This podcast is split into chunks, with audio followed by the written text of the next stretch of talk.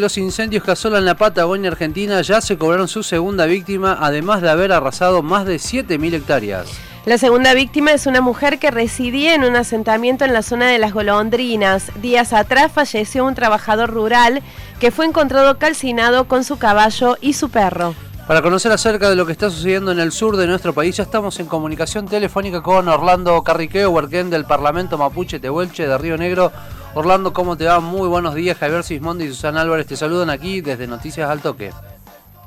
Mari Mari Susana, Mari Mari Javier, un saludo. Mari Mari Puen, buenos días a todas, a todos los que escuchan la radio. Buenos días, Orlando. ¿Cómo está la situación en este momento con respecto a los incendios? Bueno, hay algunos focos que todavía no, no se han apagado, sobre todo los que están yendo para el lado del del Maitén, eh, donde se encuentra la comunidad Cañú, que ayer ha repetido nuevamente que está pidiendo que lleguen, que lleguen más brigadistas, que llegue, que llegue más, más helicópteros o aviones con agua, eh, y si bien no está en, en la parte más afectada de vivienda, que es el hoyo, eh, las golondrinas. Ahí todavía están en el trabajo de sacar algunas raíces que, que todavía tienen fuego. Y bueno, sí está llegando mucha mucha ayuda, agua, colchones, frazadas, eh, alimentos. Todo eso está llegando de, por lo menos desde distintos sectores de, de la provincia de Río Negro y de Neuquén para, para acompañar ahí una zona de mucha dificultad, mucho desastre todavía, eh, donde cerca de mil personas se han quedado sin, sin casa. Eh, y bueno, es complejo, bastante complejo todavía termina siendo porque no hay luz, al no haber luz los sistemas de bombeo de agua tampoco están funcionando Así que eh, lo que viene por estas semanas va a ser mucho trabajo de limpieza, de, seguramente tirar algunos árboles que han quedado parados pero que, que, no representan la seguridad y bueno, un proceso de reconstrucción que tiene que, que comenzar prontamente. Eh, comenzado estos incendios en, la Patagonia Argentina, siempre no ha empezado a aparecer voces eh, que estaban señalando ¿no? también que, que la comunidad mapuche se, las, los indicaba de responsable de estos de estos incendios. ¿Se imaginaban ustedes que los iban a, a responsabilidad a responsabilizar de, de, de, estos incendios? Porque se habla ¿no? de que el origen fue la caída de unos postes de electricidad, mientras que el ministro Cabandier habla de atentado y desde la comunidad mapuche, ¿ustedes qué creen que ha pasado? Bueno, en principio la única certeza que tenemos hasta ahora es que una parte de los incendios se produjo por la caída de, un transformador que explotó y, que eso inició dos focos de incendio porque cayó la línea también y en dos lugares distintos se inició el fuego. Eh, un fuego que inmediatamente se tornó imparable por la velocidad y porque el pino... Eh, se prende fuego muy rápido, es muy combustible, toda resina, y a partir de ahí la verdad es que fue difícil eso, eso como primera instancia, no, no se descarta, pero las eh, que hayan habido sectores que, hayan sido intencionales, no, no lo podríamos descartar, pero porque todavía no están las investigaciones que empiezan hoy, eh, lo que sí nosotros desde todos los sectores mapuche, este Huelche, hemos eh, recalcado que nosotros no somos responsables del incendio, que nosotros resguardamos el territorio justamente eh, de los intereses mineros, petroleros, inmobiliarios eh, y, forestales,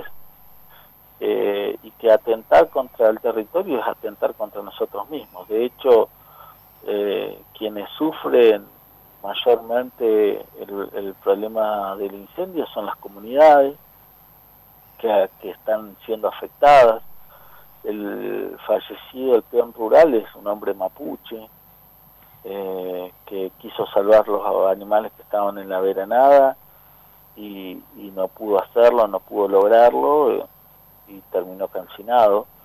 Entonces, desconocer la filosofía de vida de un pueblo que hace, que resguarda, que protege, porque somos parte de, ese bitrofil monguén que decimos nosotros, que es la biodiversidad para el occidente, pero que significa respetar las plantas, respetar el bosque. En esos lugares crecen los lagüen, nuestra medicina tradicional, eh, es nuestro sustento y nuestra relación. Eh, y es donde se produce nuestro desarrollo cotidiano, ¿no? Eh, así que por supuesto que nosotros rechazamos cualquier tipo de imputación de, ese caso, denunciamos que esos discursos eh, tienden a generar un odio racial de impredecibles consecuencias y por supuesto que también pretendemos eh, llevar a la justicia aquellas voces que irresponsablemente eh, sin pruebas, sin que se hayan hecho, las pericias, eh, acusan al pueblo mapuche de estos incendios. En ese sentido, eh, ¿van a llevar entonces a la justicia? ¿Van a hacer algún tipo de denuncia contra quién? bueno, hasta ayer era contra Beretinek, ex gobernador de la provincia y senador nacional, que dio un informe falso sobre un auto de una comunidad. Eh, ese auto está hace 30 días en un taller en Bariloche porque está roto, se rompió el motor, o sea que eh, estaba dio un informe falso, tendrá que dar cuenta de eso. El presidente de Bomberos Voluntarios de, del Bolsón, que es un antimapuche confeso, guardaespaldas de Lewis eh, y candidato del PRO eh, en, el Bolsón, Arieto, Bullrich y Pichetto, ¿no? Son la cúpula dirigencial de un partido de derecha y racista como es el PRO eh, y que, son los que más fuertemente han salido a acusar al pueblo mapuche. Así que tendrán que dar cuenta en la justicia porque incentivan la violencia racial, porque son irresponsables y porque eh, la verdad es que es un sinsentido sus declaraciones, ¿no? que han sido tomadas por los medios nacionales. Entonces, ante la gravedad de los hechos, las grandes pérdidas humanas y materiales, eh, nosotros entendemos que, tiene que haber una responsabilidad, sobre todo en quienes eh, dicen ser referentes políticos, pero que dan, eh, uno tiene la idea de que son más que referentes políticos o representantes, son delincuentes que sin ningún tapujo eh, son capaces de acusar sin pruebas al pueblo mapuche, porque en ese en ese discurso deslegitiman nuestra presencia, nuestros reclamos territoriales, eh, y son afines a los intereses que quieren apropiarse del territorio, como los inmobiliarios, la misma minera eh, que, Chubut ha rechazado y que Río Negro va a avanzar seguramente con un debate social. Eh, y eso lo que intenta es simplemente eso, ¿no? Deslegitimar la discusión política que tiene que darse en la sociedad. Recordamos que estamos en comunicación telefónica con Orlando Carriqueo, huarquén del Parlamento Mapuche Tehuelche de Río Negro. Eh, ¿Qué pasó durante la visita del presidente y qué se sabe de quiénes fueron los responsables de esta agresión? Bueno, eh, la verdad es que eso es un tema de investigación. Nosotros lo que sabemos es que la gente, había gente de la Asamblea Antiminera, son asambleas que también están existiendo en toda la provincia de Río Negro porque también eh, nosotros eh, estamos a punto de ser víctimas de la minería, eh, impulsado tanto por el gobierno nacional como por los gobiernos provinciales. Y lo que se ha determinado o lo que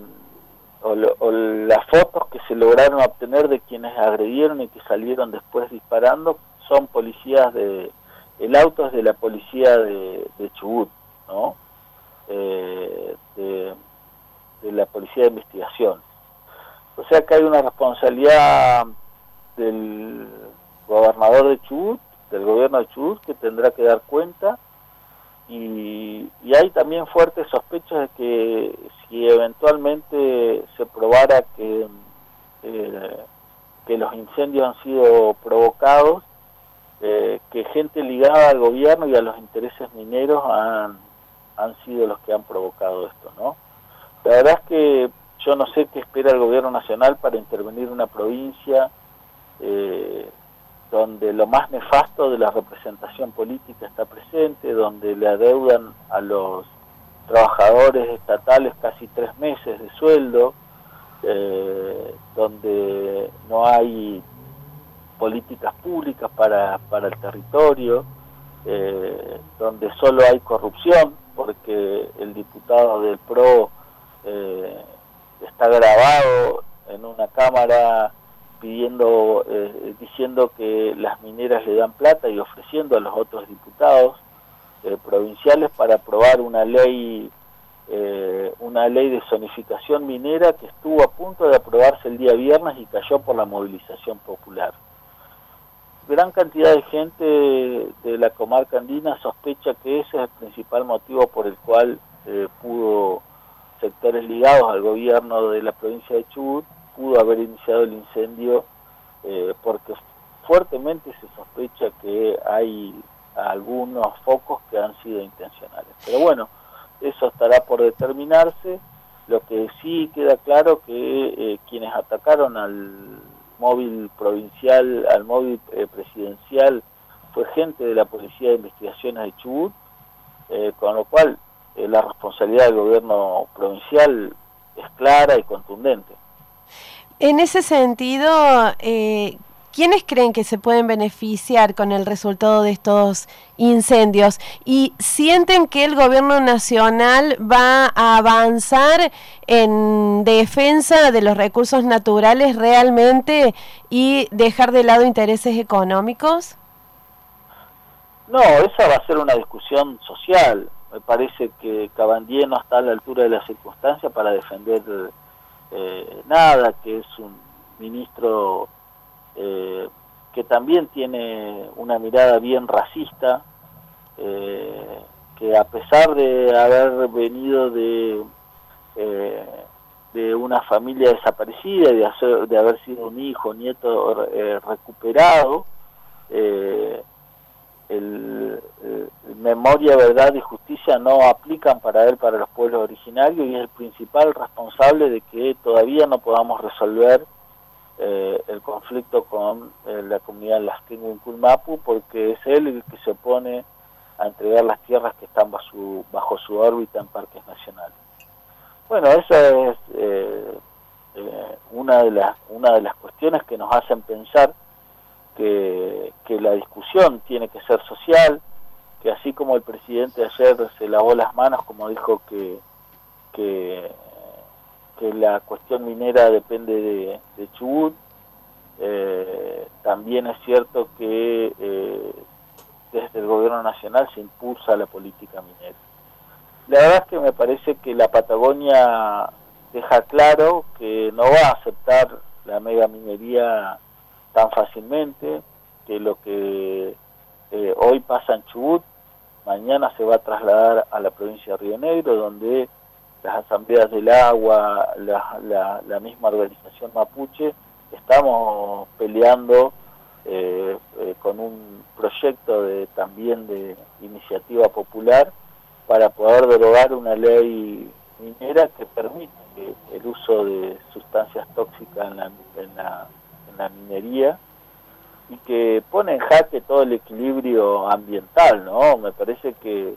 a, la, a esta altura de, los acontecimientos en el mundo, después de estar viviendo una pandemia que todavía tiene millones y millones de víctimas que no ha parado, eh, uno no, la sociedad debe pensar y repensar que eh, las causas de esta pandemia no son porque un chino se comió un murciélago y ahí comenzó todo, sino fundamentalmente porque eh, la voracidad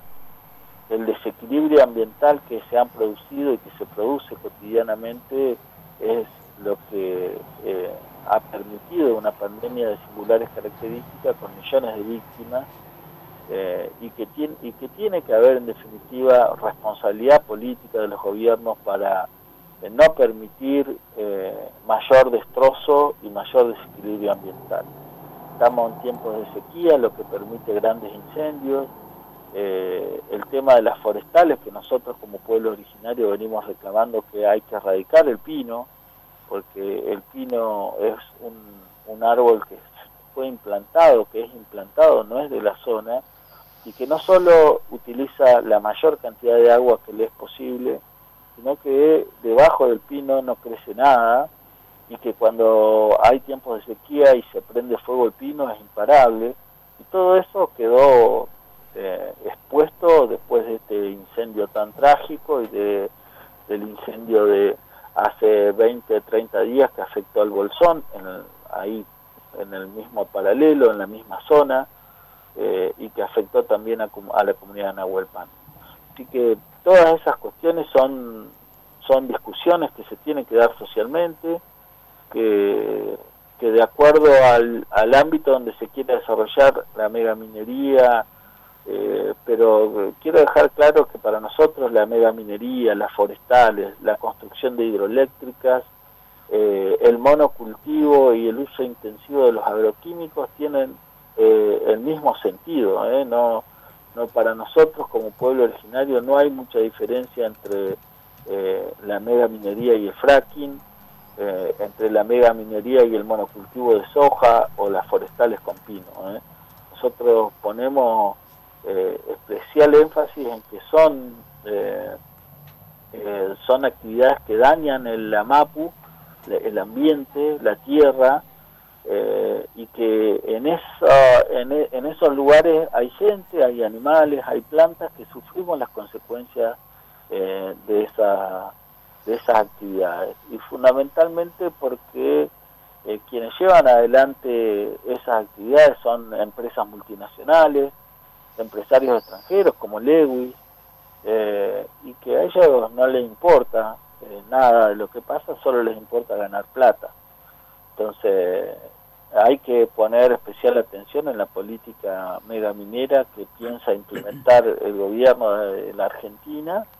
eh, que se contrapone con los intereses de la sociedad. Y eso quedó demostrado ayer o anteayer cuando eh, el presidente eh, se acercó a Chubut, las grandes manifestaciones que reclaman en defensa del agua y diciendo no a la megaminería.